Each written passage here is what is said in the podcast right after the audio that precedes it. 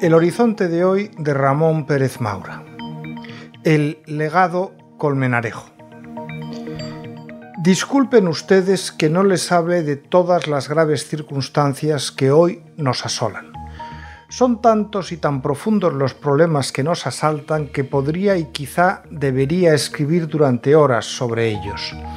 Pero hoy quiero dedicar estas líneas a la memoria de una buena persona, de uno de esos seres a los que Dios llama a su lado con demasiada antelación, Juan Pablo Colmenarejo.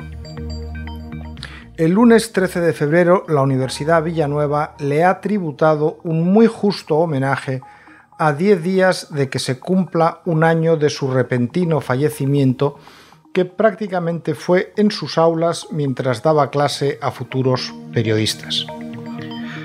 Allí tuvo un colapso por el que murió horas más tarde. El sencillo acto académico se llenó de testimonios de colegas y alumnos, además del de José Luis Martínez Almeida, alcalde de Madrid y fraternalmente vinculado a Colmenarejo por su condición de colchoneros. Es difícil que tantos periodistas hablen bien de un periodista. Conozco mi profesión desde hace muchos años y sé lo que digo. Y confieso que tampoco me sorprendió la total ausencia de directivos de la empresa radiofónica de la que fue expulsado y de donde nos fuimos con él una docena de periodistas colaboradores de su programa. Como recordó en ese acto Alfonso Nasarre, director de Onda Madrid, empresa en la que recaló Colmenarejo, nos fuimos de una emisora que era la segunda de España disputando el primer puesto a una cuya audiencia potencial se limita a la Comunidad de Madrid. Pero Juan Pablo era una persona excepcional, un periodista que nunca quiso o supo hacer otra cosa, ni falta que hacía. El arriba firmante, que en ese sentido ha tenido una vocación idéntica por esta profesión, sabe de lo que habla.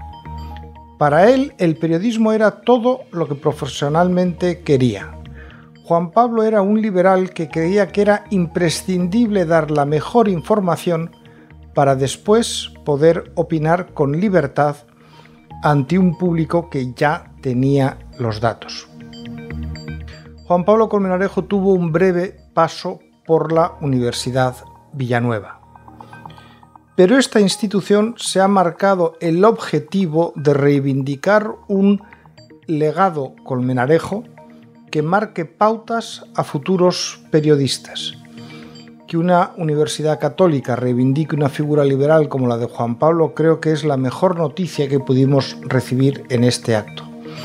Entre otras cosas, y como dijeron muchos de los que intervinieron, Juan Pablo Colmenarejo era una muy buena persona y en contra de lo que muchos creen, para ser un buen periodista hay que ser cuando menos una buena persona y lo que hoy abunda es lo contrario. Me gustará ver si el medio católico que prescindió de él podrá algún día reivindicar de igual modo la figura de quienes lo reemplazaron. Confieso que no me sorprendió nada que ayer no hubiese ninguna representación institucional de esa empresa que despidió a Juan Pablo a pesar de cómo su anterior presidente y consejero delegado se empeñó hace un año en imponer a la familia su presencia en el tanatorio y en el funeral. Esta vez ni el actual presidente ni el nuevo consejero delegado rindieron con su presencia homenaje a la memoria de Colmenarejo. Mejor así, porque eso permitió que el tributo fuese de los que de verdad queríamos a Juan Pablo, de los que fueron sus compañeros en la redacción de COPE, bastantes de ellos todavía allí, y los que libremente o no tanto optamos por irnos. Afortunadamente no hubo hipócritas presencias.